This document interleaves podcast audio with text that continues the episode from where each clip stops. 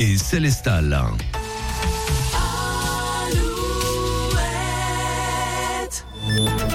Alouette, les infos. Les informations qui vous sont présentées par Corentin Mathias. Bonsoir Corentin. Bonsoir à tous, c'est Greg. On commence avec ce chiffre 603 652. C'est le nombre de visiteurs enregistrés pour la 60e édition du Salon de l'Agriculture à qui se clôture ce soir. Un chiffre en légère baisse, moins 2% par rapport à l'année dernière. Dans le Finistère, trois dauphins morts ont été retrouvés sur une plage à Plonévé-Porzé en deux jours entre hier et aujourd'hui. Plusieurs oiseaux marins ont également été retrouvés sans vie ce week-end. On assiste d'ailleurs ces derniers jours à une forte concentration d'oiseaux morts sur les plages du littoral atlantique. Notre article et l'entretien avec un permanent de la Ligue pour la protection des oiseaux sont à retrouver sur notre site alouette.fr.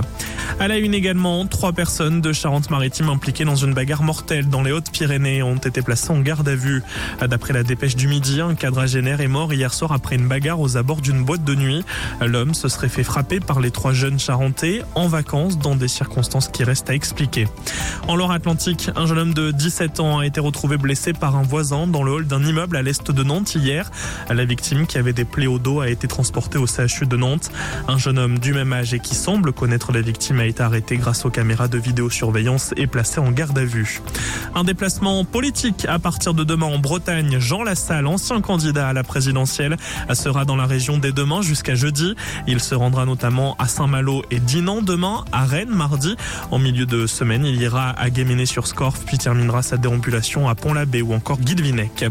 On passe au sport. De nouveaux tickets pour les Jeux Olympiques vont être mis en vente demain. Cette nouvelle vente concernera uniquement les épreuves d'athlétisme qui se dérouleront du 2 au 10 août. Ouverture de la billetterie sur le site ticket.paris2024.org demain matin à 10h. Le foot, Nantes battu sur son terrain par Metz 2-0.